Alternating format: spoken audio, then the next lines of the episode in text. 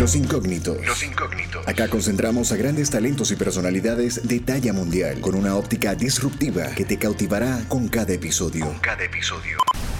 En este podcast escapamos de lo tradicional con relatos y perspectivas muy poco escuchadas por parte de nuestros invitados. Nacido en Caracas, Venezuela, apasionado de la metodología para gerenciar la cocina. Desde muy joven se ha especializado en el área restaurantera siguiendo las pautas que en sus primeros pasos aprendió de esta gran industria. Representa con orgullo a su país, trabajador exigente, detallista empedernido, hombre y padre dedicado con una pasión gigante por la capacitación y la creación de métodos para ejecución de la gerencia de alimentos y bebidas. Enfocado en hacer crecer cada restaurante o cocina que lo busca, les presentamos a nuestro invitado de hoy, Gregory, Palma, empresario y consultor gastronómico. En Los Incógnitos, con Julio Cardoso. Bienvenidos.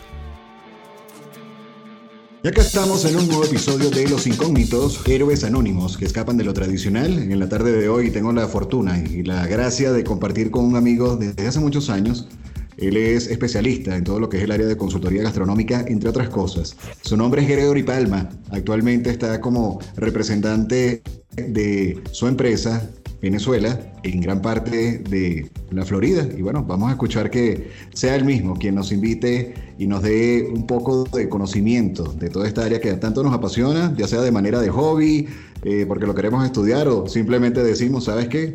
No sé cocinar. Y así inicia un nuevo episodio de Los Incógnitos. Los Incógnitos. Héroes anónimos que escapan de lo tradicional. Gregory, bienvenido. Hola Julio, bueno, encantado de, estar aquí compartiendo este momento contigo. Eh, grato para mí eh, ser invitado a tu programa. Lo he visto en varias oportunidades y, de verdad eh, tiene un, está hecho con mucho, con mucho cariño y mucha pasión y, bueno, yo también te quiero felicitar, aprovechar y felicitarte por, por lo que estás haciendo. Para mí es, es, es, un honor estar aquí, este, ya que sé que has entrevistado personalidades que son bastante influyentes y bueno, gracias por la invitación. Bueno, gracias a ti por aceptar. De verdad que para mí también es todo un honor tenerte en esta segunda temporada de podcast. Sé que va a ser una información de mucho provecho, mucha inspiración. He tenido la fortuna de, conocerte desde hace unos cuantos años, pudiese decir unos veintitantos, para no caer en, tema de cédulas. Pero sé, sé, que eres una persona que, que trabaja con un ímpetu y una ética profesional muy elevada, que te autoexiges bastante, pero también te preocupas mucho porque las personas que estén a tu lado aprendan lo poco o lo mucho que sabes. Y que esa esa transmisión de mensajes lo haces de una forma muy auténtica. Entonces, es por ello que estoy seguro que el día de hoy vamos a tener un contenido muy valioso para toda esta comunidad. Y bueno, darte las gracias de vuelta. Gracias a ti. Gracias a ti. Bueno, sí. Em, principalmente mi trabajo eh, es entrenar, entrenar a la gente. Em, básicamente, en todo este tiempo lo que hemos hecho en, esta, en este proceso de lo que, lo que empecé y lo que sigo siendo, lo que sigo haciendo, es entrenar a la gente en todos los aspectos, en lo que es la operación gastronómica. Em, empecé muy joven, empecé más 17 años trabajando en McDonald's. Eh, lugar donde, donde desarrollé después de, dejar la escuela, después no terminé de estudiar, a medida de que iba pasando el tiempo, iba creciendo en cargos y, y me fueron dando oportunidades. Una de las cosas buenas de McDonald's es que eh, el desarrollo nunca paraba y, la, y, la, y el entrenamiento de ellos hacia, hacia ti no, no, no ellos no, no, no, no se permitían tener personal que no estuviera entrenado continuamente.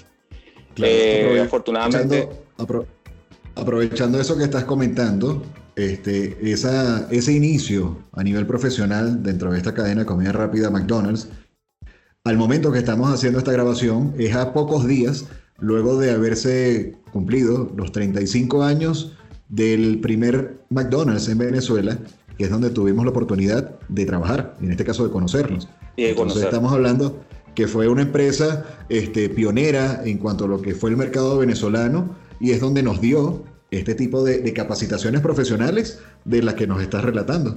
Entonces aprovechamos también como que llevando ese cumpleaños feliz. Sí, sí, y lo más y lo increíble de todo es que no el, cariño por McDonald's no muere. Eh, yo cuando entré en McDonald's, eh, ellos estaban terminando de celebrar los 10 años eh, de, de, su apertura. Este, fíjate que se cumplieron los 35 años y, todos nos unimos, todos nos empezamos a escribir, uno cuenta sus anécdotas y este, de allí salen, aparte de que aprendí muchas cosas buenas y, muchas cosas gratificantes, eh, lo más importante, creo que una de las cosas más importantes es que quedaron todas esas amistades, ¿no? Y como tú dices, allí nos conocimos, eh, allí compartimos, allí de repente, eh, de, hecho, nuestro, para recordarlo, nuestro primer eh, contacto así con, con, la, con lo que nos gusta, que es el entrenamiento, me acuerdo que nos mandaron, nosotros nos eligieron para ir para, para un curso que se llamaba el FIE. de instructores, instructores de empresa. Entonces, yo me acuerdo que este, en ese momento, eh, nosotros no, nos escogieron nosotros dos, fuimos, y me acuerdo que nos tocó una profesora bastante fuerte, una, una instructora muy fuerte que nos paraba a, a, exponer algo y si lo hacías medio mal te mandaba a sentarte una vez. Entonces, esa escuela que, que recibimos y todo ese tiempo que estuve en McDonald's, creo que fue valioso para lo, bueno, y para ti me imagino también, eh, es todo lo que nos nutrió y todo lo que, lo que, lo que absorbimos de, toda esa, de, de todas esas enseñanzas, lo que nos ha hecho llegar a donde estamos. Eh, pasé por todos los cargos, tuve el privilegio de, ser gerente general de ese restaurante de, de, McDonald's de Rosal, también lo supervisé, tuve eh, cargo como supervisor allí también. y bueno, Caracas, Venezuela. Caracas, Venezuela. Cumplí 18 años al momento de retirarme. Me retiré netamente por, por, por, por el tema de ya ponerle un poco de, de cuidado a lo que estábamos haciendo cuando abrimos nuestra compañía, que se llama Cuisine and Ron que de hecho ahorita va a cumplir 10 años. Que se Salgo, en conjunto a tu esposa, ¿no? Sí. Eh, Ron se, se, funda con cinco personas. Este, sin embargo, eh, al final, quienes desarrollamos la, la, marca, eh, fuimos tres personas que somos muy allegados, pues mi esposa, eh, que se encarga más que todo lo que son los números.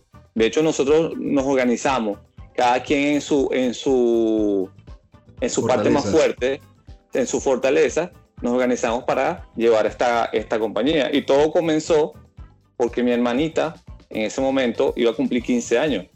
Entonces, eh, un día en eso eh, no había como, no queríamos hacer una, una, algo chévere, pero tampoco queríamos que pasara bajo la, debajo de la mesa el, cumpleaños. Bueno, Gilberto, que también es mi socio, Gilberto Martínez, que también hablo de que puede ser mi socio, mi hermano, mi mentor en todo esto de lo que es la gastronomía. Él es el chef. Entonces, mi, eh, mi esposa organizó el tema de, de, de, de, cuánto íbamos a gastar, de qué necesitábamos eh, Gilberto se encargó de hacer el menú y yo me encargué de toda la logística. Bueno, resulta que la fiesta nos salió buenísima, eh, nos fue bastante bien y ese día decidimos hacer eh, una, una compañía, inicialmente para hacer catering, para hacer eventos eh, familiares, corporativos. Poco a poco se nos fue dando el tema de poder asesorar. Cuando nos sale la primera propuesta de asesoramiento, eh, prácticamente estábamos un poco eh, desconocedores del, sí, temerosos y también no tenemos mucho conocimiento en cómo armar un, un restaurante, sí conocíamos.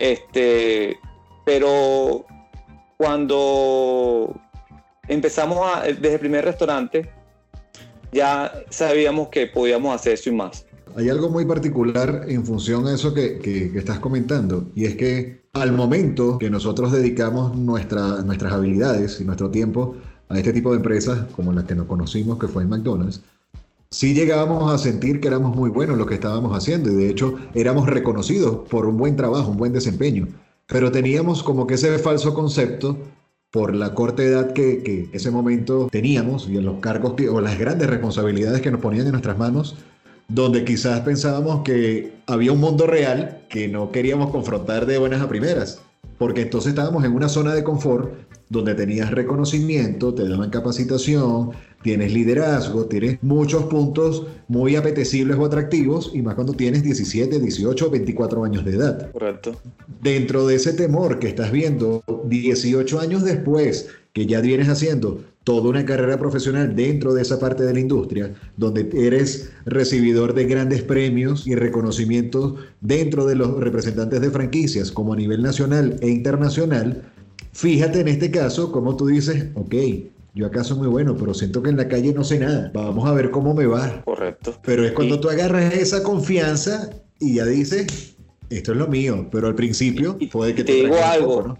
Te digo algo, Julio, y que cae, eh, tocas ese punto, ¿no? Eh, para yo poder tomar la decisión de renunciar eh, fue muy duro, porque ese miedo, ese miedo es igual a una pared de 20 metros de concreto. O sea, sentía que no podía pasarlo, no, no podía brincarlo. recuerdo una noche, porque mis socios me decían, tienes que para, para que puedas llevar un poco la, la, la operación, o sea, para que nos concentremos en la operación. Pero yo decía, bueno, yo puedo estar en McDonald's y yo puedo hacer esto. Pero era muy difícil porque ya yo tenía cinco restaurantes a cargo, yo estaba, este, yo tenía temas administrativos, yo tenía temas de todos los tipos operativos, porque en, cuando ya tú llegas al tema del consultor, ya manejas casi todas las ramas de, de, no solamente la operativa, administrativa, de gente, todo. Entonces, una noche, una noche, eh, Gilberto y Ana Karina me dicen, eh, vamos a sentarnos y vamos a hablar. Bueno, esa noche me pidieron que por favor ya tomara la decisión porque me necesitaban y yo me puse molesto, pues. Yo ese día, esa noche me molesté, o sea, me sentí como presionado, pero era ese miedo de dejar 18 años atrás y de, dejar, como lo, como lo dices tú, el estado de confort. Eh, eh, ya yo sabía por dónde pisaba, dónde iba, iba a ser. El estatus. Porque ya prácticamente el ser consultor te ven como un dios. Ya el aquí, exactamente. todo lo que tengo. Si salgo a la calle, soy uno más del montón, porque nadie me conoce. Exactamente. Yo soy jefe en el restaurante, en la calle no. Exactamente. Exactamente. Y fíjate, te voy a decir otra cosa. El día que yo le dije a mi jefe, porque todo es un tema a veces de, de, paradigma, ¿no? El, el, día que yo le dije a mi jefe que iba a renunciar, él me dijo algo que nunca se me va a olvidar. Eh, él me preguntó si lo que yo iba a hacer me iba a alcanzar para comer. Eso fue un poco duro, pero también fue como que el, el empujón para tomar la decisión. El, empujón para tomar la decisión. Eso, eso yo le, yo le respondí, claro que le respondí sí, sí, eso va, eso va, va a darme que, para comer.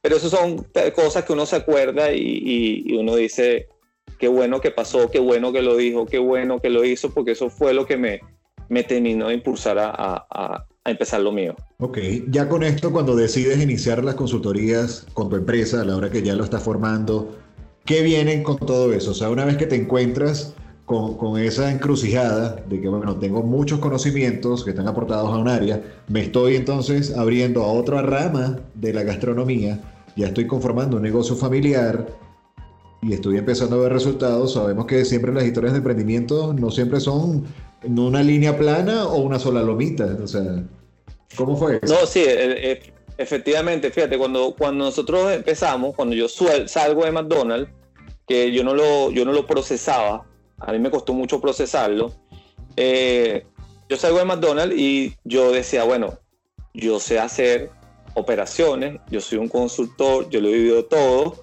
yo no creo que se me haga difícil eh, esta nueva, este nuevo proceso, pues. Okay. Claro, nuestro, nuestro principal motivo era hacer eventos, o sea, hacer cocina y itinerante. Hacerle cocina a alguien que tuviera un evento y hacérselo en, en, su casa o en donde nos, lleva, donde nos llamaran. empieza a salir el tema no solamente de eventos, que no tuvimos eventos, eso está como el tema de la, de la, la historia de la Coca-Cola, que se vendió una sola botellita en tanto tiempo. Bueno, lo mismo. Nuestro primer diciembre, nosotros me acuerdo que hicimos varias cosas para vender y eh, me acuerdo que hicimos unas tortas negras, este, compramos muchas latas y hicimos unas tortas negras. Bueno, te puedo decir que no, creo que vendimos dos y porque eran familia. Entonces, sí hay muchas cosas de eso, además de que yo también cuando empiezo, empezamos a asesorar, eso en la parte de como la, la el catering, y cuando empezamos a asesorar, me doy ese taponazo cuando veo que no es lo mismo un restaurante de comida rápida con un restaurante con gastronomía. Me di el choque total y es, es, donde yo le agradezco mucho a Ana Karina y a Gilberto, porque ellos sí vienen de esa rama. Pues. Este, Ana Karina viene de la rama eh, gastronómica, eh, consultora de gastronomía, ella es gerente de operaciones una, de una cadena y Gilberto era el chef ejecutivo de, de, esa, de esos restaurantes. Ellos me empiezan a adaptar a mí y esa adaptación también fue un poquito brusca porque yo dentro de todo creía que me las sabía todas. Entonces cuando entro a la gastronomía me di cuenta que no es igual, me di cuenta que el ambiente es diferente dentro de una cocina, me di cuenta que la materia prima es diferente. En McDonald's, ¿te acuerdas que llegaba a la caja? Eh, llegaba una caja de carne, tú sacabas la carne, la ponías en el canchel y la cocinabas. En un restaurante no, el restaurante tienes que agarrar la carne, tienes que quitarle la grasa, tienes que meterla a cocinar con los, picar los aliños y todas esas cosas me dieron a entender que yo estaba, no estaba vulnerable de nuevo, como si fuera empezado en McDonald's cuando tenía 17 años. Entonces eso fue un tema, eso fue un gran En este caso, ¿qué edad tenías? 30 y tantos. Ya tenía 30 y, sí, 32 años más o menos, 32 años. Para volver a empezar a este, aprender. Volver a empezar, empezar. Y me sentí, en algunos momentos me sentí agobiado, me sentí frustrado porque fue muy diferente. Aunque la, la todo lo que aprendimos en McDonald's, todo lo que, lo que sé en estos momentos, este, es casi todo lo que yo aplico y eh, eh, es lo que, con que, lo que yo me muevo. Fue un choque muy fuerte para mí cuando la empecé. Yo no soy cocinero, yo lo máximo que cocinaba en el McDonald's, cuando, que todo era hecho, pero yo, yo, no, yo no, no, tenía esa, esa, habilidad y se me hizo muy complicado. En estos momentos no, no soy cocinero, me he involucrado más en la cocina. Este, la parte de la cocina se encarga Gilberto. Eh, sin embargo, yo me he tratado de involucrar un poco más en, en, lo que es la cocina, en varias partes, porque quiero sentirme parte también de, de quiero tener como un poquito de protagonismo en el tema de, la gastronomía en algún momento, pues como algo personal que quiero Entonces, tomar. Acá Gregory prácticamente, o sea, está como consultor gastronómico, donde el aporte, profesionalmente hablando, ya con todo esto que has ido madurando, desde el conocimiento de una comida rápida, del conocimiento ahora de una comida ya mucho más eh, procesada y, digamos, estilizada a nivel de, gastronomía, sea asiática, occidental, oriental, tradicional, ya es simplemente cómo vemos en, un Gregory Palma a un consultor que me va a decir, a la hora de que yo quiera ubicar un restaurante, a la hora que quiera conocer cómo son sus procesos, tanto en, alimentos, en bebidas, en cada uno de, los procedimientos y normativas como políticas que puedo crear. O sea, tú eres la persona que entras a un restaurante y automáticamente examinas todo, desde cómo está encendido el bombillo, de que cómo está vestida la persona que te recibe como hostess, este, cómo es eh, la distribución de platos a nivel de un menú que vayan a ofrecer. Puedes prácticamente calcular o procesar cómo es el gramaje o cómo es el nivel de, de pérdida que tiene ese proceso y por ende actualiza, bueno, tienes un buen costo, porque prácticamente es toda la estructura de cómo tú elaboras un, restaurante de cualquier tipo. Correcto. Correcto. Fíjate, el, el, McDonald's, cuando, cuando nombro McDonald's porque eh, eh, yo uní todas las piezas, cuando me pasa todo esto de, de, de, de empezar prácticamente de nuevo, yo, te, yo empecé a analizar en qué momento yo podía aplicar lo que yo, lo, lo que yo era experto. Obviamente ya sabíamos que Gilberto era la parte gastronómica, Ana Karina era la parte de números, financiera, costos, y mi parte era la operativa. Pero cómo yo hacía en ese grupo, cómo yo hacía para eh, hacer la masa y ponerla para que los demás puedan trabajar. Empecé a organizarme y empecé a, empezar a recolectar toda la información de, de, todo lo que viví en McDonald's y eso es lo que yo pongo en práctica. Ciertamente, eh, nosotros hemos abierto, eh, hemos hecho varios refrescamientos de restaurantes en, en Venezuela. Eh, abrimos varios restaurantes desde cero. He asesorado restaurantes aquí en Estados Unidos, he asesorado restaurantes desde cero en, Dominicana, hicimos un refrescamiento en Panamá. Llegamos a ese punto de poder estar en conjunto, pero cada quien hacía lo que o, lo que era su fuerte. Y Beto es el encargado, en este caso, de hacer lo que es el menú, de hacer la propuesta gastronómica. En la Karina es la, la, la parte donde hace sus costos, levanta la estructura de costos pero mi persona empieza desde la construcción hasta de la construcción del restaurante. Por ejemplo, cuando empieza el restaurante a, a, formarse, lo más importante es que el, emprendedor tenga claro qué quiere, qué quiere hacer, qué tipo de comida quiere hacer y cómo sueña el, su concepto.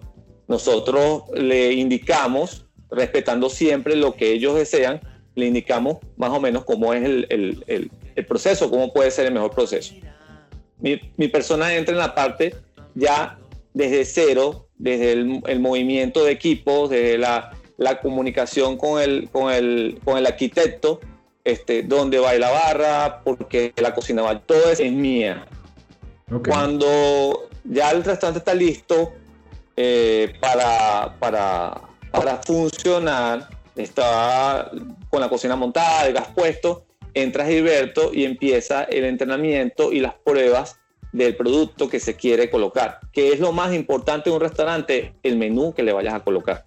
No, cuando tú abres un restaurante, no, lo más importante no es de qué color va a ser, este, ni cuál va a ser su logo. Lo más importante es el menú que tú vas a tener. Con eso tú, con un menú tú arreglas. Sabes qué color va a ser el restaurante, sabes qué tipo de personas van a ir al restaurante. O sea, el menú es lo principal de repente hay muchas personas que saben de restaurante y de repente van a decir ahorita, no, eso no es lo principal. Y yo respeto también eso. Pero para mí, para mi experiencia, para lo que hemos hecho, yo creo que es lo más importante, tener el menú muy claro. De allí, cuando ya Gilberto hace todo su proceso de, presentaciones, de degustaciones, se aprueba el menú, hay cosas que, que están escritas inicialmente, hace que cuando se hicieron no gustan, se sacan, se prueban con otras. Cuando eso está listo, viene la otra parte de armar todo lo que es la estructura de costos que entra en la Karina. En esa parte entra en la Karina y Ana Karina procesa ya un tema eh, para que el restaurante sea rentable y para que obviamente... Genere utilidad. Sí, genere utilidad. En ese proceso lo que Gilberto está haciendo sus pruebas, mi parte, que es una cosa que yo tuve que adaptar y, y aprender, es levantar todas las recetas. Un restaurante no es restaurante si no tiene una estructura de recetas para abrir un restaurante tienes que tener un recetario. ¿Por qué? Porque el recetario te asegura que tengas el mismo producto siempre. Es muy malo cuando tú vas a un restaurante y el, el cliente te dice, cambiaron al chef. Eso nunca tiene que pasar. Porque hay una estructura de ese producto que dice, lleva dos tomates, lleva un gramo de queso y lleva una pizca de sal. Siempre el producto va a ser igual.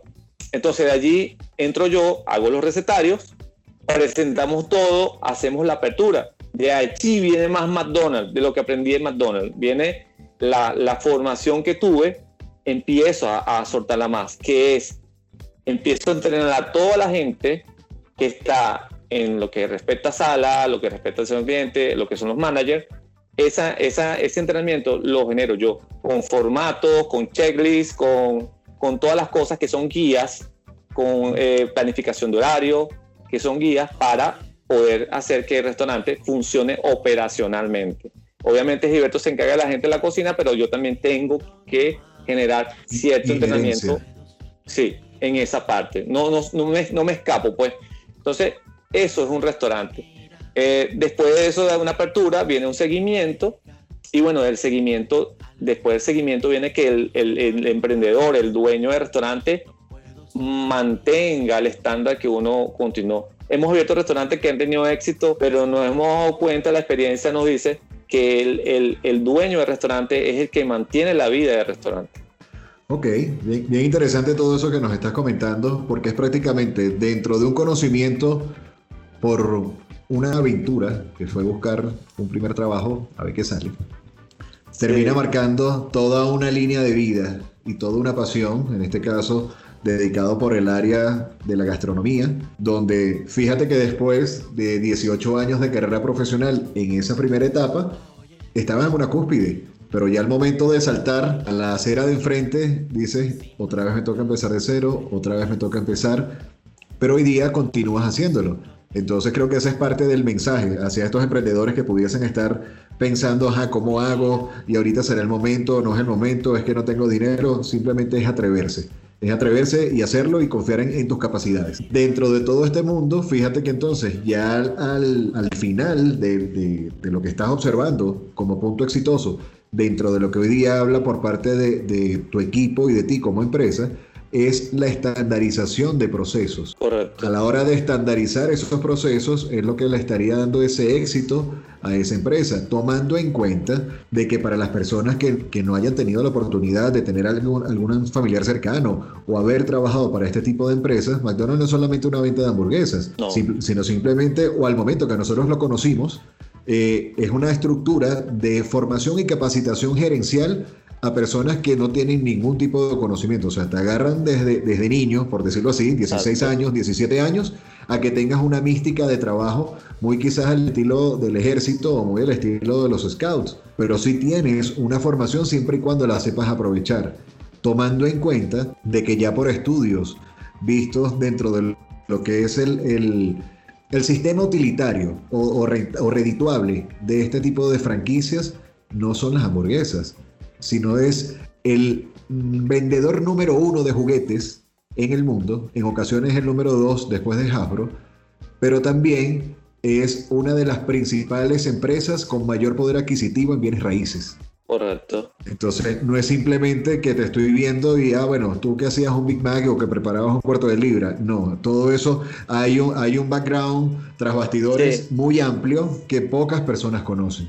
Sí, la gente, la gente en, su mayoría yo creo que, cuando pensaba eso de, las personas que nos desarrollamos en, este, en esta maravillosa empresa, porque eh, la considero así maravillosa, eh, pensaba de repente que era, era, lo, que hacíamos los Big Mac o lo que hacíamos la, el cuarto de libra o, o los que eh, atendíamos una caja este, detrás de todo esa, detrás, de todo eso que la gente veía en un mostrador, había muchas más cosas.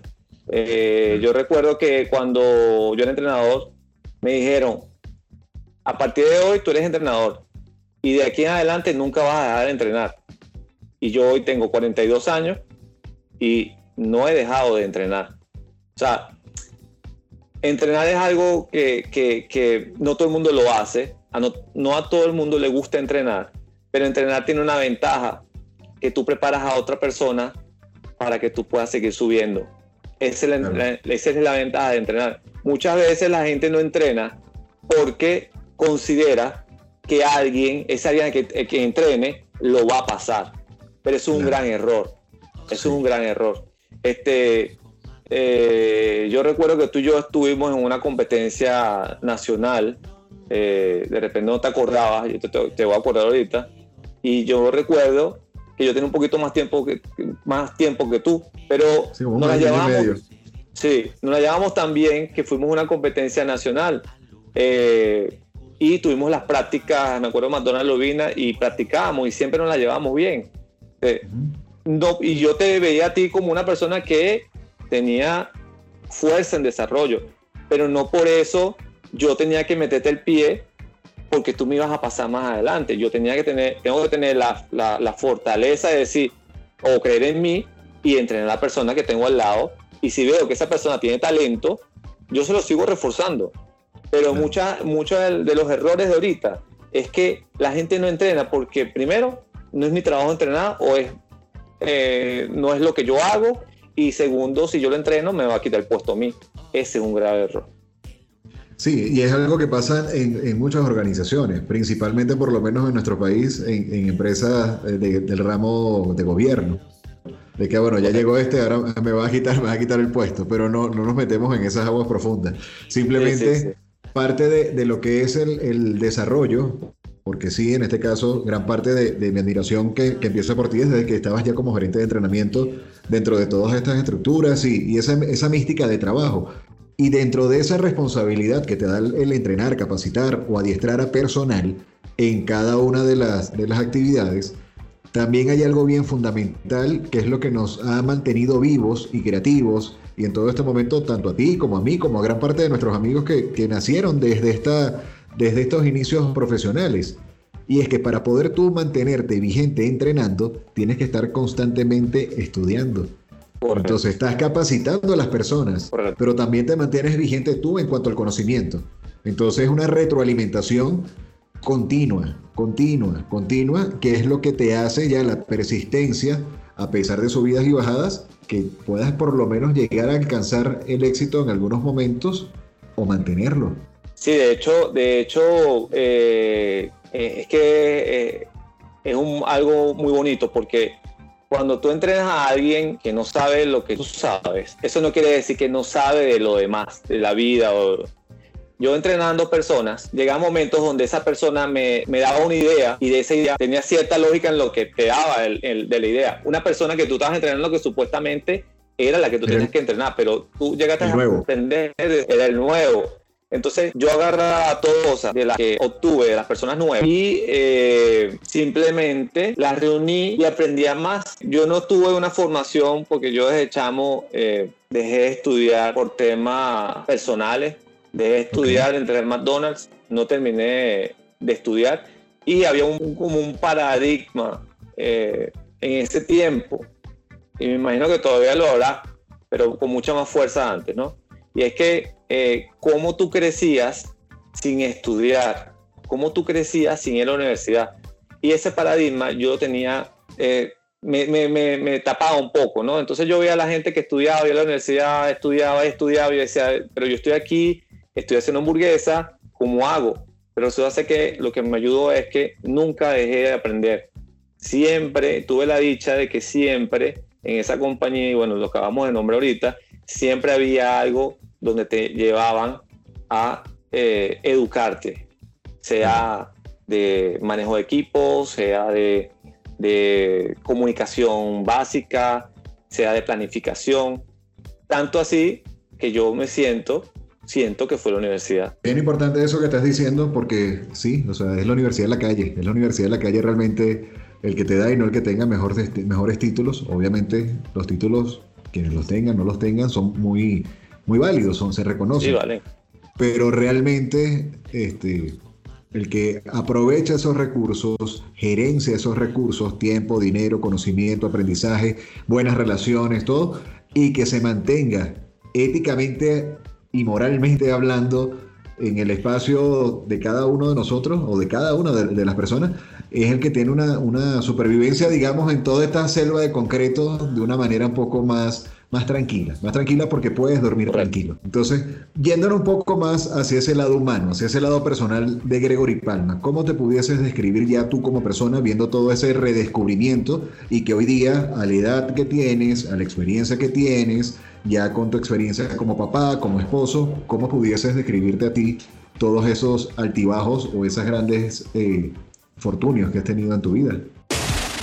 Los incógnitos. Los incógnitos. Héroes anónimos que escapan de lo tradicional. Que escapan de lo tradicional.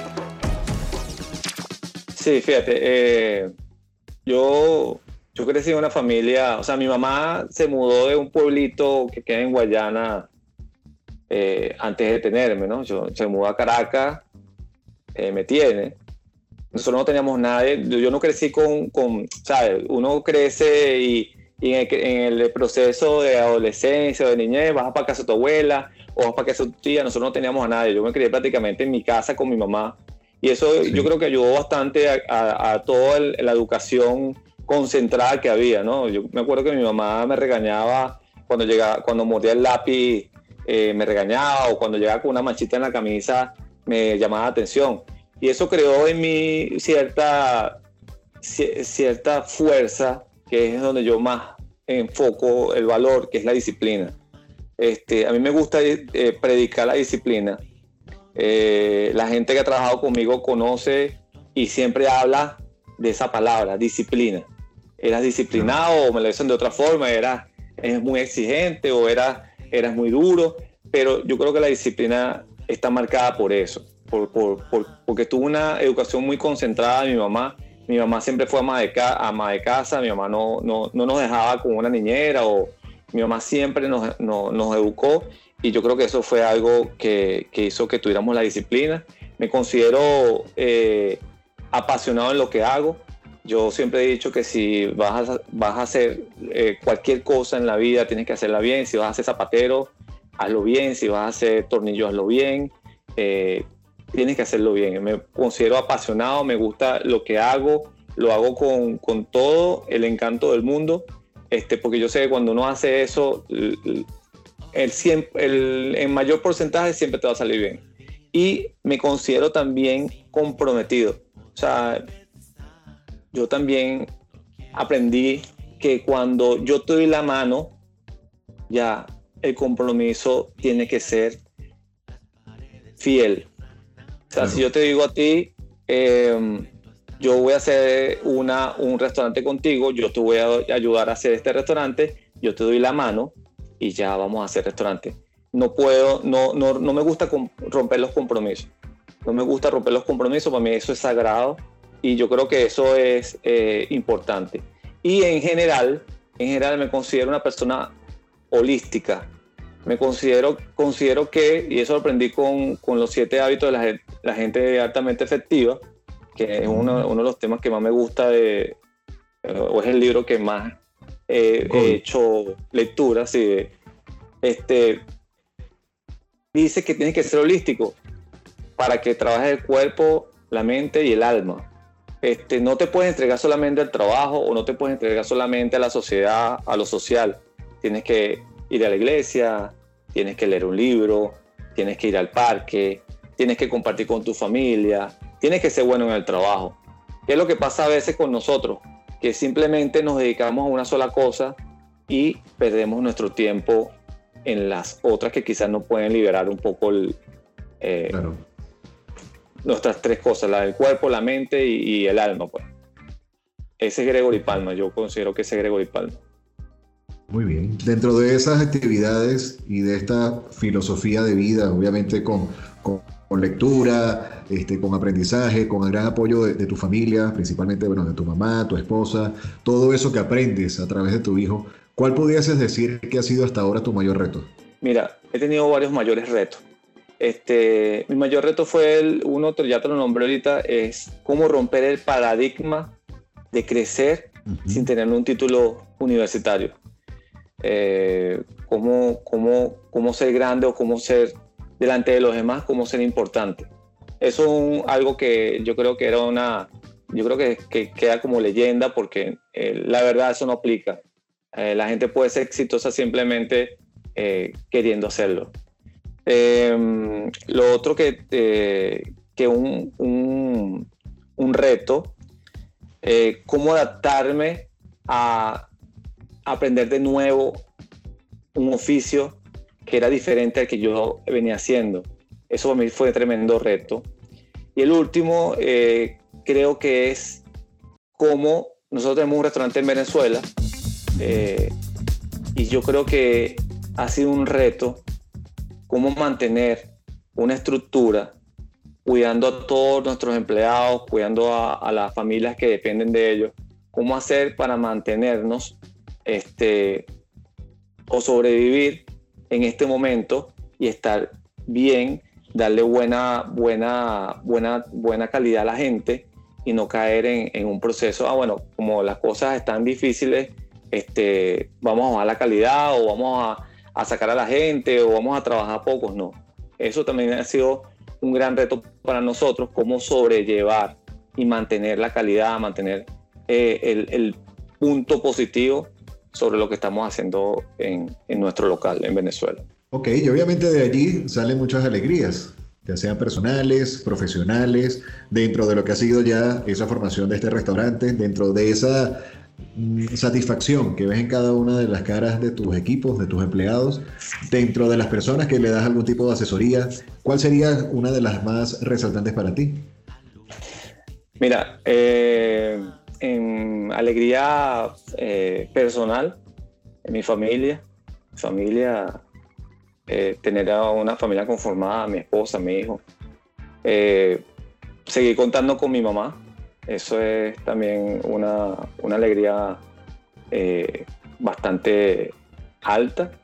en el tema profesional, yo creo que una de mis alegrías fue cumplir un ciclo, lograr, haber logrado un ciclo gratificante en, en mi tiempo en McDonald's este, usualmente la gente, eh, uno pasa, uno siempre tiene una misión y es que por donde pasas quieres dejar la huella. Yo creo que en McDonald's yo puedo dejar huella. Eh, creo que la satisfacción de haber, haberlo hecho bien y haber dejado huella en, ese campo laboral me, causa mucha alegría. Y lo otro, la otra alegría que me causa también es poder haber asistido a emprendedores a lograr sus objetivos. El emprendedor, el emprendedor es una persona que lo arriesga todo. El emprendedor usualmente dicen que es una persona que tiene dinero y va a hacer un, a montar un negocio. No, el emprendedor es alguien que lo arriesga todo. Arriesga tiempo, arriesga dinero, arriesga todo creyendo en, en algo. Este, Y ese algo usualmente sale mal o también puede salir bien. Es el emprendimiento. Y yo creo que me da mucha alegría que esos emprendedores a quienes ayudamos, muchos terminaron siendo nuestros amigos, quedaron siendo nuestros amigos y eso, eso me, me llena de satisfacción. Qué bueno. Dentro de eso que estás comentando, algo que por lo personal me he dado cuenta es que sí, eh, durante tantos años que has durado por lo menos con esta organización y, tantas personas que hemos visto que han pasado por allí, son muchísimas almas que has tocado, donde a través de los comunicados que haces a través de tus redes sociales, este, de una manera muy auténtica, de una manera muy orgánica, sientes como que una retribución de ese cariño y de esa admiración de personas que están actualmente trabajando todavía para esta empresa o que están haciendo ya vida en otro país, en otra empresa, pero de igual manera esa imagen de Gregory Palma, bajo la disciplina, bajo la exigencia, de alguna u otra manera, ya hoy día lo sientes como un agradecimiento. ¿Sientes que eso ha sido gran parte de tu mayor aporte para la sociedad o para la comunidad actualmente o tienes otro de, mayor preferencia? tú, tú, eres un rayo X, ¿oíste? Tú eres un rayo X. tú eres un rayo X, de verdad. Mira, sí, este, efectivamente te voy a decir algo. Yo cada vez que pongo, que me pongo nostálgico y escribo cosas en, mis redes, lo hago de corazón.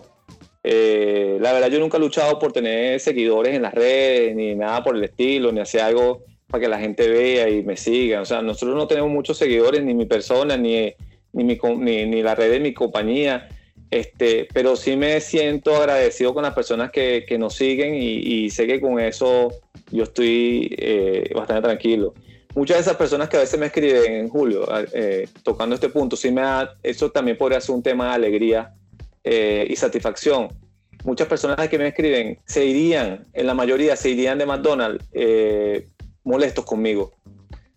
Muchos en su mayoría no quisieron o tenían un tema diferente a lo que nosotros queríamos enseñar. Y esas personas se fueron y obviamente se iba molesto con, con el líder. Muchas personas las que me escriben mensajes bonitos eh, son, son personas que se fueron molestas conmigo. Y lo que me causa alegría y lo que me causa, lo que me da tranquilidad de que yo lo estaba haciendo bien, es que esas personas me escribieron y me agradecen. Eh, muchas me escriben aparte y me dicen, Gregory, este, tenías razón. Ojo, yo no soy la persona que siempre quiere tener la razón, ni, ni me vendo como el que tiene la razón. No somos ni críticos ni verdugos, pero obviamente en ese momento nuestro trabajo era hacer que el trabajo se cumpliera de la mejor manera. Es correcto. Entonces, a mí de verdad me agrada mucho y me llena los mensajes de las personas y que después de tanto tiempo, tanto tiempo, te digan, recuerdo tu trabajo, eh, eras así, eras asado, entonces me recuerdan y me recuerdan y eso me, me, me, llena mucho de satisfacción. Pero lo, lo, que más, lo que más aprecio de todo esto es que son personas que ya eh, eh, teniendo profesiones, teniendo familias, teniendo ya conformada su, su, su, su, su vida personal, ya maduro, y me dicen, Gregory, tenías razón, eh, Gregory, es verdad, yo era rebelde o yo no hacía caso, yo ahora soy así, yo mejoré por eso, y me alegra mucho que, que, que yo haya sido parte de, esa, de ese aprendizaje, porque se transmite por allí, se transmite. Y yo digo que yo leí una historia de una persona que tenía una empresa y, alguien le dice, ¿cuántas personas se han ido de su empresa? Y él dice, eh, o cuántas personas usted ha votado de su empresa. Y él dice, ninguno, todos se, todos se fueron por cuenta propia.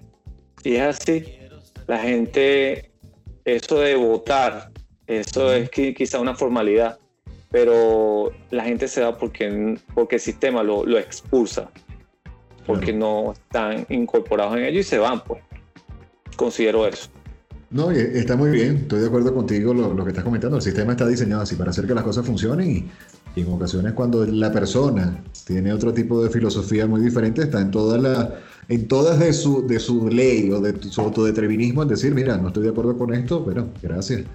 Es así, pero viendo el lado positivo, que es lo que se está reflejando a través de, esa reflexión que estamos viendo de estas personas que en su momento este, estaban molestos con algo o con alguien, pero ya se dieron cuenta que ese alguien no, no tenías que haber sido tú.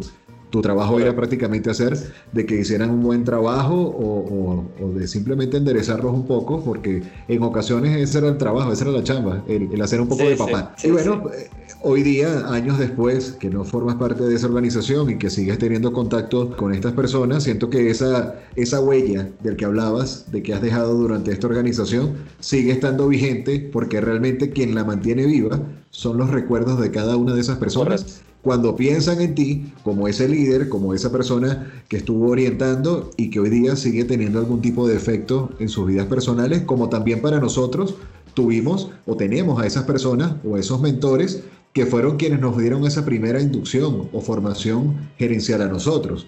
Entonces, es un efecto cascada donde es como los libros, pasa de generación en generación. Sí, no, y, cada vez que, que, yo escribo algo de eso y la gente, la gente eh, coloca un mensaje, de repente traen un recuerdo que yo no tenía presente y eso también me hace ir, bueno, o sea, mueve toda una historia. Eh, porque fueron muchas, fueron muchas cosas, fue mucha gente, como dices tú, fueron muchas almas, este, fueron 18 años, eh, cuántas un restaurante que manejaba, tenía cuando estábamos nosotros tenía creo que 80 personas en, su crusade. Eh, después, bueno, fue bajando un poco, pero, pero muchas armas. Si multiplicas cada año este, por la cantidad de gente que había, por 18, mucha, mucha gente, mucha gente. Sí, indiscutiblemente es así y bueno, lo bueno es que hubo una buena formación, de que esa formación obviamente partió de casa, de toda esa dedicación y esa disciplina inculcada por tu mamá, y obviamente ya reforzada por tu comportamiento y por las cosas de cómo quisiste hacerla para haber trazado esa vida profesional dentro de esta organización y que hoy día seas un referente tanto de lo que ocupaste en tu tiempo allí, más lo que estás haciendo ahorita que estás ayudando a otras almas con mayor responsabilidad, donde ponen todos sus deseos, sus recursos y el poco o mucho dinero que tengan en tus ideas y en tus instrucciones. Y que realmente a través de tu saber que estás dando una buena consultoría, que estás haciendo una buena explicación, que tienes ya unos paso a paso, su margen de error únicamente va a ser eh, orientado en función a su mucha o poca dedicación, no en cómo se realiza el plan. Correcto. Entonces, creo que ese aporte este, es bien importante para la parte de las empresas y te da también como que el poder dormir tranquilo porque se está haciendo un trabajo pulcro ante nuevas personas que quieren desarrollar conceptos tan nuevos. Casos como por lo menos acá tan variada que es la gastronomía mexicana, casos como amigos que tenemos en Lima, que también tienen este, una, una trayectoria muy rica en cultura de alimentos, este, ceviches, entre otras cosas. Y bueno, Correcto. parte de todo lo o sea, hay un universo muy amplio donde el, el propósito o el, o el paso a paso se pudiese decir que es casi el mismo a nivel de cocina oriental y occidental y es lo que tú te encargas de que eso suceda bajo la confianza que ponen en ti. Sí, la gastronomía, la gastronomía ahorita primero es algo que está, eh, se hizo una, un boom. La gastronomía es algo que, que es, o sea, yo no sé si, se, yo no sé cómo llamarlo. O sea, la cultura gastronómica ahorita es algo que está top. También pasaron otras cosas eh, con todo esto. Eh, mucha gente cocina unas cositas y son chefs o una gente medio hace esto y es esto y ya yo soy, es muy difícil. O sea, para tú poder eh, hacer algo que vaya a un resultado beneficioso, tienes que tener experiencia. Este, Como te digo, yo salí con 18 años de experiencia, pero tuve que volver a reentrenarme para hacer algo. Entonces, yo, yo lo que veo también es que eh, la gente no puede creer de que de un día para otro se construye la experiencia. La experiencia se hace con un, un, tiempo más o menos extendido. Equivocándose bastante. Equivocándose bastante. Equivocándose mucho. Pero aprendiendo de esos errores. Obviamente, sí, sí, esa experiencia toca duro, pero sí es muy gratificante. Quizás en ocasiones, como pudiésemos decir, si yo tuviese la experiencia que tengo ahorita, pero la edad que tuve hace 20 años, las cosas fueran diferentes. Bueno, pero es que la vida está diseñada de una forma. Entonces es por eso aprender y apreciar cada uno de esos momentos. Viendo todo esto y en, todo, en gran parte de lo que nos ha estado regalando con esta entrevista, ¿cómo pudiese decir Gregory Palma que le gusta ayudar a las personas? Hacemos una pequeña pausa en los incógnitos. Hacemos una pequeña pausa en los incógnitos para hablarte del workshop Cómo crear tu primer podcast, donde aprenderás técnicas esenciales de respiración, guionismo, producción y esos detalles técnicos y orgánicos que harán de tu primer podcast un gran producto. Para mayor información, consúltanos en Instagram como arroba reptilia.lata. Para mayor información, consúltanos en Instagram como arroba reptilia.lata. Cómo crear tu primer podcast. Cómo crear tu primer podcast. Mira, eh yo, yo soy partidario, yo en estos días escribí un, algo que es un ejemplo. A la mayoría de los cocineros, o las personas que cocinan, no les gustan las recetas. Ya todo está hecho. Ya una torta, un ponqué, ya está hecho, ya en internet lo consigue. Pero hay gente que hace sus recetas que le quedan buenas. Pues. Eh, a mí me causa mucha risa cuando tú pides una receta, que he visto gente, una persona pidiendo la receta a otra, mira, dame tu receta. Y esas personas se ponen recelosas.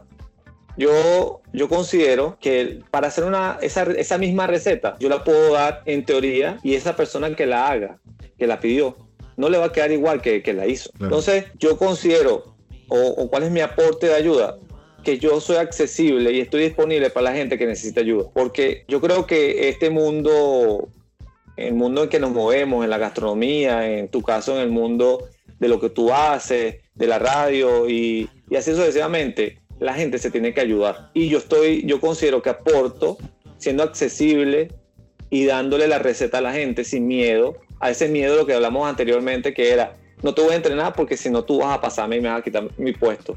Esas son cosas que eh, eh, hay, esos son tabú que hay que quitárselos de la, de la, de la cabeza. Hay que quitárselos Egoísmos del tontos. Egoísmos tontos porque realmente pueden copiarte. Pero es que esa esencia y esa habilidad y ese toque personal solamente lo tienes tú. Lo demás está puesto en papel. Lo tienes tú. O sea, eso, eso, es, eso es un papel.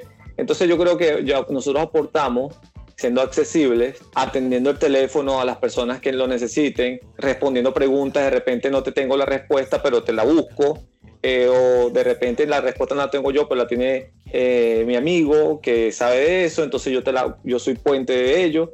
Así yo creo que, que, que aporto, porque es que estamos, estamos en un momento complicado con todo lo que está pasando en el mundo, no es aquí, no es en México, no es o sea, en el mundo tenemos un problema muy particular, que es esta, el tema de la pandemia, tenemos que ayudarnos.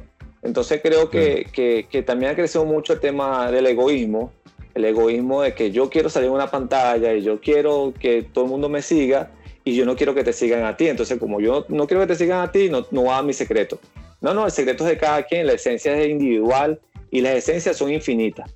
Entonces yo considero que mi aporte o nuestro aporte es eso, está accesible y, ayudar a la gente. Este, Si un cliente mío que le abrió un restaurante hace cinco años atrás y me llama y me dice, mira, necesito que, que me digas esto. Ah, mira, chamo, lo que pasa es que yo por eso te voy a cobrar. No, no, no. Eso no quita, no me quita tiempo. Pero yo creo que eso, el, egoísmo, hay que, hay que evitarlo un poco. Hay que eliminarlo, no, no evitarlo, eliminarlo. Ok, esa sería tu parte de ayuda. O sea, cómo hacer, cómo fomentar esa ayuda de manera auténtica, de manera sincera y simplemente evitar ese egoísmo, tomando en cuenta que cada uno de nosotros tiene una habilidad diferente y tiene un talento. Y, eso, nadie te lo va a quitar. Exacto, exacto. Y, y tu habilidad puede ayudarme a mí mañana. Y mi habilidad te puede ayudar a ti mañana. Que es lo que hablábamos en relación a la unión de, de, las relaciones y de las alianzas. ¿Cómo hacemos, nos hacemos más poderosos a través de este tipo de herramientas? Es correcto. Muy bien, yéndonos un poco al tema de la música. ¿Cómo pudieses definir el, soundtrack de tu vida? Mira, es una pregunta que te pone a pensar. La música, y tú mismo me lo dijiste en algún momento, la música está en todas las partes de nuestra vida, ¿no? De hecho, yo tengo un tema, bueno, eso no lo debe tener todo el mundo, pero yo, yo soy, hay música, por ejemplo, yo escucho un Wilfrido Vargas y, y me acuerdo cuando tenía siete años. Eh, y así escucho, por ejemplo, un soda estéreo y me acuerdo cuando estaba en McDonald's. ¿Por qué? Porque yo aprendí en McDonald's a escuchar ese tipo de música, porque yo era salsero. Que tú me, tú me echabas broma, que yo me gustaba la salsa y de aquello. Bueno, este, la música te lleva a los tiempos, te lleva a diferentes tiempos. Yo creo que la música, con lo que hablamos eh, inicialmente, la música es como la vida la música es la vida de toda tu vida. Yo lo único que no veo como música ahorita es, esa música urbana que, que, dice groserías y que, y que dice toda esa sarta de cosas que no tienen ni siquiera eh, relación con, la, con, lo, con lo bueno, ¿no? Pero la, la, la música es, es, la vida. Una de las cosas que me puso a pensar y que, y que yo me, me identifico es con la de, la de Ojo de Tigre. Okay. ¿Te acuerdas? La hoja del tigre, la de. La de Rocky, la de, la de Rocky. la de Rocky. Tan, tan, yo me identifico con eso. Este, yo, yo en mi vida, yo hice muchas presentaciones. Eh, en la compañía, bueno, ellos lo bueno era que hacían que tú siempre estuvieras presentando a la gente o, haciendo presentaciones, eh, adiestrando a la gente en gran, en gran masa. Yo tuve la oportunidad de hacer una conferencia, hice una conferencia de los siete hábitos de la gente altamente efectiva y yo escogí esa canción, porque esa canción, cuando yo busco la, traducción de, esa canción, habla mucho de cómo sobrevivir en la pelea. Dice de que cómo, cómo haces para caer y poder levantarte y también habla, tiene una palabra, una, una palabra, una parte de, la, de, su, de su letra que dice ¿Cómo haces para cambiar la pasión por la gloria? Entonces, yo, yo cuando, cuando, cuando se habla de, todo mi proceso en, todo lo que ha sido mi aprendizaje en lo que hago, yo me veo identificado con esa, con esa música porque eh, la, vida es así y para lograr algo, para lograr eh, el objetivo, para lograr la meta, eh, tú necesitas caer, tú necesitas darte y darte, pero tienes que también tener la fortaleza de levantarte. Entonces yo me veo identificado con, con, esa canción, de verdad. Qué bueno, qué bueno, qué bueno. Bueno, respondiendo un poco también lo que decías de la salsa, fíjate que con, con los años que me toca ya de, de, trabajar con la música o a través de la música, llego a conocer de que la salsa es el rock and roll de Latinoamérica, tomando en cuenta que, bueno, a mí me gusta la música rock Y la salsa, el nombre como tal, viene dado de un programa de radio en Venezuela, que en los años 60 o 70 estaba patrocinado o auspiciado por Capture Haynes y se llamaba La Hora de la Salsa, porque el nombre real de ese género es el son cubano. Y llegó un punto donde el locutor que hacía la conducción de ese programa le dijo, a este género le vamos a colocar salsa. Y de ahí es donde se le cambia todo el nombre donde estaba una buena parte de Celia Cruz en Cuba, dándose duro con, con el lanzamiento de, de, todas sus canciones, y viene Oscar de León y lo contratan en Cuba para que reimpulse el son cubano, porque se estaba perdiendo, tomando en cuenta que como salsero, Oscar de León empezó como taxista. Y después fue que él impulsó, impulsó la salsa en Cuba un venezolano. Y luego vienen entonces los dominicanos y lanzan la contraparte, que es la parte dulce, y es donde viene el merengue. Entonces, si me gusta la salsa, sé que también te, gusta, así que eso es parte de, lo que uno conoce con la música.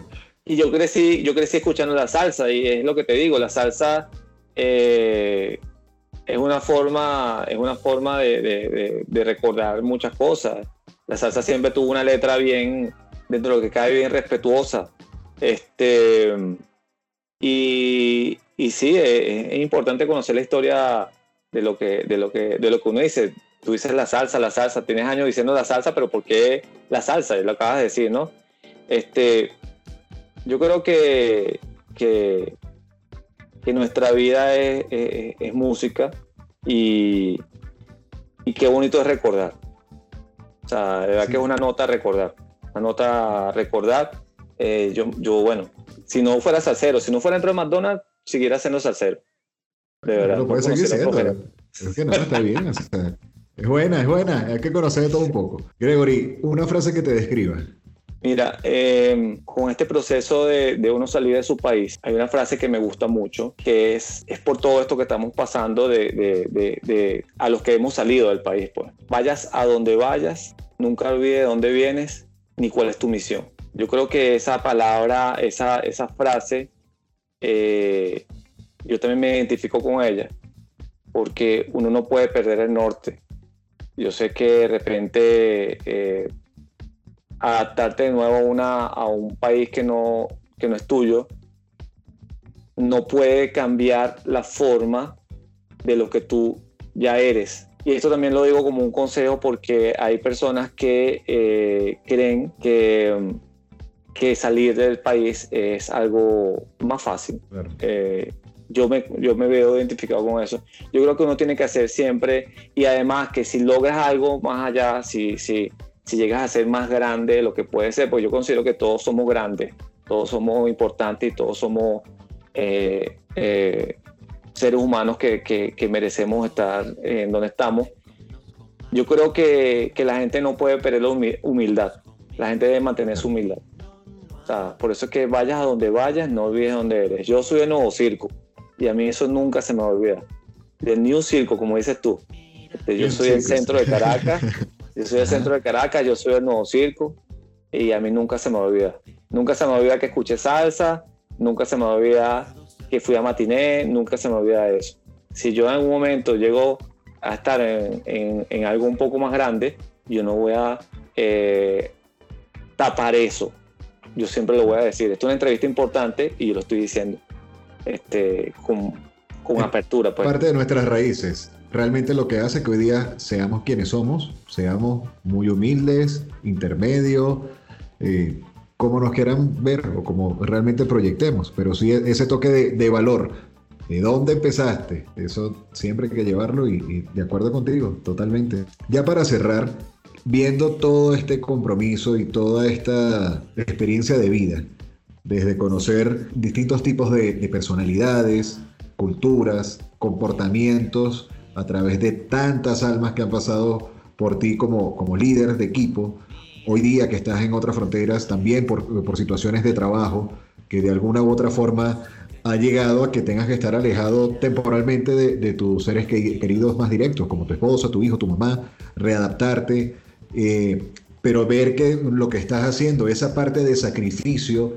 momentáneo o temporal, tiene unos frutos, hay un objetivo, tienes trazada una, una solución y es bajo un acuerdo ya como familia, como equipo, que a, su vez también son socios. ¿Qué le pudieses recomendar o qué te gustaría darle como, como sí, ese punto a esta nueva generación o quizás no tan nueva, que también nos está escuchando y bajo el tema que actualmente estamos viviendo como el COVID, caemos en situaciones donde nos congelamos, entramos en incertidumbre, no sabemos. Yo era muy hábil en unas cosas, pero ahora yo no sé nada de computadoras y todo es digital. ¿Con qué me estoy encontrando? Sí, yo, yo lo que desde enero de 2020 empezó una nueva vida para todos. O sea, yo creo que todos volvimos a nacer en enero del 2020. Uno, hay que, hay que reinventarse. Dos, hay que dejar el miedo. el que no tiene miedo no está vivo. Eso yo lo sé. Sin embargo, como también leí en estos días por allí, no te preocupes por las cosas malas que te puedan suceder, alégrate por las cosas buenas que puedan pasar. Entonces, yo creo que, a esta nueva o a la generación que es de nosotros, a la generación, la de nosotros, reinventarse. Reinventarse, este, no tener miedo. Si no manejas una computadora, agarra tu computadora, agarra tu teléfono, baja las apps de lo que tú quieras hacer eh, si quieres hacer, eh, montar una foto y montarle letras, aprende que lo vas a hacer. Hoy está todo hecho para que se pueda hacer. Ahorita no, no hay nada de dificultad en eso. Para la generación más joven, o la que está más, la actual, yo sí tengo una recomendación bien, bien importante. Y es que hay que vivir más la experiencia. No solamente es estudiar y tener una teoría y tener eh, y esperar un título, yo creo que hay que salir a la calle, hay que patear la calle, hay que empezar. Yo digo que mi hijo lo, va, a trabajar a partir de los 17 años. Yo creo que los muchachos tienen que empezar a, a, soltar un poco el celular, el TikTok y la cosa esa, y empezar a vivir la experiencia. Pasen una, pasen una mopa, eh, limpien un lavamano, barran el piso, porque eso lo va a ayudar a entender más adelante y lo va a, tener en conciencia más adelante qué es lo que hace la persona que está al frente tuyo en un negocio, qué es lo que hace la persona que está, eh, o qué va a hacer tu empleado, cómo se siente tu empleado. Muchas de las cosas que, que daña a un, a un empresario, a un emprendedor de restaurante, que en muchos casos nunca ha sido empleado, es que no tiene la forma de ponerse en los zapatos, en los zapatos de su empleado. Y por eso a veces para él es eh, transparente si el empleado dura o no dura en, un, lugar de trabajo. El empleado es la parte más importante, o sea, la gente es la parte más importante en cualquier lugar, en cualquier lugar, en restaurantes, en cualquier corporación. Entonces, yo lo que le digo a esa generación es que aprendan a hacer cosas que no, no están dispuestos a hacer, háganlas, para que cuando vean a una persona limpiando en un establecimiento sepan lo que cuesta y cuando vean a una persona pasando una, un coleto o una mopa, sepan lo que cuesta y puedan tener conciencia en que esa persona debe ser respetada por igual. Porque creo que se ha perdido mucho respeto para las personas que están haciendo un servicio, porque simplemente yo estoy pagando para ese servicio. Una cosa es yo servir, otra cosa es ser eh, tu doméstico. Esas son dos cosas muy diferentes. Ser estoy preparando, preparando algo que bueno, estoy ahorita quitándome el miedo para, por, YouTube, donde quiero ser la guía, quiero ser algo que se llama la guía del cliente, de, ser un buen cliente. Entonces, quiero quitarme ese miedo para hacerlo, pero quiero también darle conciencia a la gente de que las personas merecen respeto. Mira, te voy a hacer un compromiso que a lo mejor hace como los empleados, vas a hacer como los empleados cuando se iban y decían, estás molesto conmigo, pero después me, lo agradece. La, mejor manera para yo empezar por lo menos con este, este tipo de pasión con, con el podcast fue haberlo dicho públicamente en un taller donde estaba enseñando a hacer podcast. Y ahí fue que fomenté mi compromiso, dije, ya no lo puedo postergar más, es momento de empezar a hacerlo. Entonces, Correcto. ¿cuándo empiezas a hacer tus grabaciones en YouTube? Claro, claro, y te, y te voy a decir algo, es que esto también es una estrategia, yo también tenía que decirlo aquí para poder empezarlo, porque si no, no lo voy a dejar hacer. Entonces, yo espero, si Dios quiere, este, eh, finalizando, no va a pasar eh, de finales de este mes, eh, para yo empezar ya, pues. Pero sí, yo una de las cosas que lo estoy diciendo aquí públicamente porque ya necesito quitarme ese miedo, porque yo acabo de hablar de quitarnos el miedo y acabo de hacer una recomendación. Entonces, no es fácil, eh, eh, de repente es fácil porque todo el mundo lo hace, todo el mundo agarra, se para dentro al frente de la cámara y habla y hace y baila y hace morisqueta. Pero para mí yo siento que es un compromiso muy fuerte pararme en una cámara y dar un contenido que de verdad sea real, porque mi contenido lo va a ver mucha gente que sabe y mucha gente lo va a criticar y mucha gente lo va a apreciar, pero uno, tiene ese miedo, pues. Sí, uno de los puntos más complicados es comunicar auténticamente, porque con lo que tú comuniques va a generar un gran impacto, puede que sea positivo o negativo pero a través de esta difusión de medios digitales y todo esto, cada una de las cosas que hacemos, te lo puedo decir también bajo, bajo el esquema de radio que, represento, cada vez que tú estás detrás de un micrófono tienes una gran responsabilidad, tomando en cuenta otro factor que es cuando entra ya el lado visual, y es entonces cómo perderle ese miedo a hacer el ridículo. Entonces, es muchas veces un choque, pues tú dices, ay, si me sale mal, pero, pero hay que hacerlo y ya. Y en función a esa mística de, trabajo, me hiciste recordar a algo que por muchos años ha sido, o fue, mi, mi, carta de presentación. En ocasiones me decía, no, pero es que tú, que hoy día, que yo no, amigo, no, no es así. Créeme que yo antes de aprender a firmar un cheque, tuve que aprender a cómo limpiar un baño. Entonces, eso es lo que me hace dignificar esa, a ese tipo de trabajos, donde yo me ocupo más, en mi caso, de saludar tanto a la persona que te recibe, ya sea en un ballet parking o la persona que está a cargo de la limpieza, y, recibe tanto o más respeto o me ocupo de aprender más su nombre que hasta del propio jefe o del propio dueño de la empresa. Porque esa empresa tiene, esa persona tiene mucho valor. Y hoy día, a través de lo que es esta situación de antes y después, vemos que realmente esos son los héroes sin capa porque es el personal de limpieza, es el personal de enfermería, es el personal que nos ayuda en, los restaurantes a lavar platos, para que no vaya a haber un daño colateral ante el restaurante y que por ende ese círculo termine en que pueda perder su trabajo. Entonces, le da mucho valor porque conoce realmente la responsabilidad de su puesto. Sí, y, y, te voy a dar un ejemplo aquí, aprovechando. Yo, eh, eh, por ejemplo, yo a las servers, a las meseras, les enseño a que hagan un día de, de, dishwasher, de, de, fregado.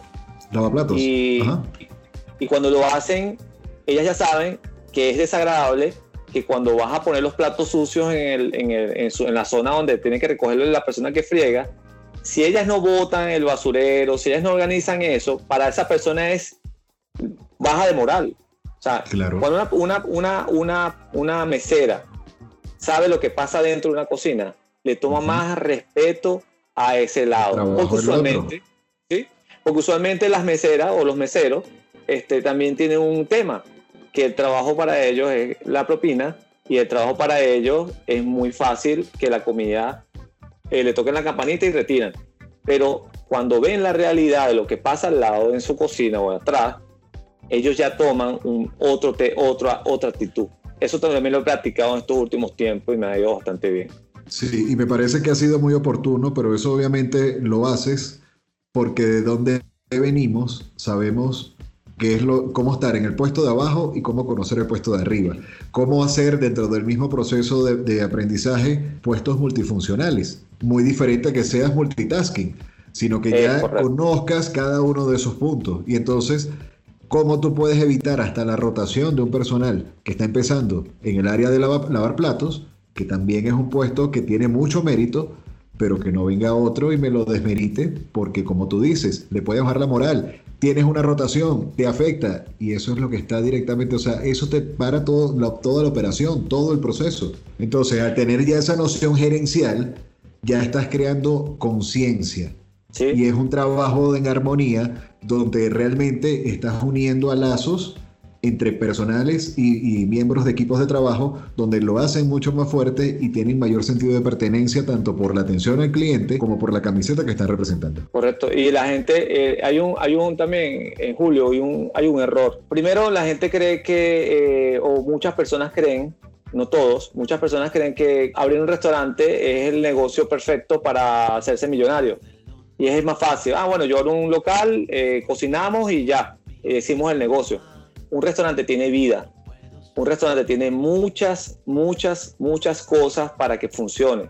Un restaurante hay que alimentarlo para que tenga esa esencia de poder llamar a la, gente para que vaya a ser su, su cliente.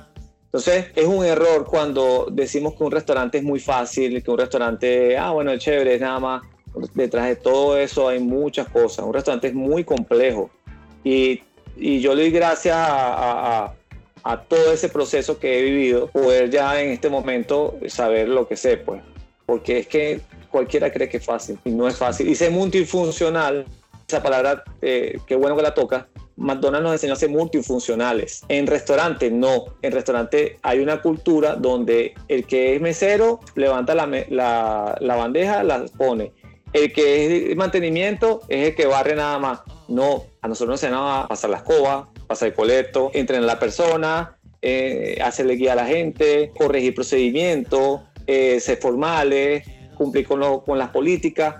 Eso lo aprendemos nosotros y por eso es que no, nos cuesta menos, pues nos cuesta menos. Gregory, de verdad muchísimas gracias por todo este rato que has compartido con nosotros. Sí, sin como lo, lo vi al principio, iba a ser un contenido muy enriquecedor, una conversación bastante fresca y, creo que, que, gran parte de la comunidad lo va a poder apreciar, lo va a agradecer, porque sí es algo bien, auténtico y es vivido, es en función a lo que es tu vida puesta en un audio de una hora y tantos minutos pero también es una reflexión para ti mismo, porque en ocasiones nos, nos autoflagelamos en que, bueno, pero, ah, pero es que ya va, o sea, si has hecho cosas importantes para, para la humanidad, quedan aún muchas más. Y bueno, felicidades. Muchas gracias por compartir con nosotros.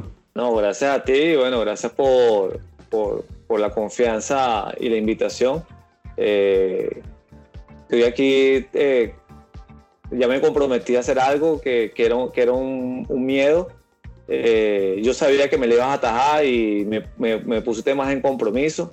Eh, y bueno, nada, feliz de, de, esto, de poder compartir con la gente la experiencia, de poder de repente eh, ayudar a esa persona que tiene esa, esa duda, si está haciendo un negocio ahorita o un restaurante, de repente cualquier cosa que nombramos aquí puede ayudarlo a que, a que siga adelante. Y bueno, de verdad muy, muy honrado de, de, tu amistad. Eh, y bueno, yo creo que son las cosas más bonitas de, de, McDonald's, tener gente que está dispuesta siempre a, ayudarte y a, impulsarte. Eh, las relaciones son todo. Yo creo que el día que tú quieras hacer algo que tenga que ver con, recetas o lo que sea de restaurante o quieras montar un restaurante, coño, tú me vas a llamar, yo no, no voy a tener ni, ni, voy a chistar a, a, la respuesta. Igual yo sé que tú me has ayudado bastante con el tema de los consejos sobre cómo hacer lo que necesito hacer. Y bueno, agradecido también, de corazón agradecido. Gracias a ti. ¿Cómo podemos contactarte aquellas personas que quieran contar con tus servicios profesionales? ¿Dónde puedo, eh, alguna red social de preferencia? ¿Dónde podemos saber un poco eh, más de ti? Sí, mi, la red social de Instagram de, de mi compañía se llama, es arroba wisin underscore AND underscore RON. Bien. Y la personal es arroba de Instagram también, arroba gpalma 24. Eh, Esas son mis dos las dos redes de Instagram que, que están activas, pues. Muy bien, bueno, perfecto. Entonces, a seguir a Gregory Palma y a Cuisine and Ron, donde constantemente colocan unos platos deliciosos en, en su feed. Y tú dices, quiero ir ya de nuevo a ese restaurante que también gracias a ti tuve el placer de conocerlo. Gracias a ti, Julio. Encantado de estar aquí compartiendo este gran programa. Y hasta aquí llegamos por el día de hoy con este episodio de Los Incógnitos. Los incógnitos, héroes anónimos que escapan de lo tradicional. Que escapan de lo tradicional. Este contenido es producido por Lagarto FM y Reptilia Agencia Creativa para el mundo entero. Los esperamos en la próxima edición.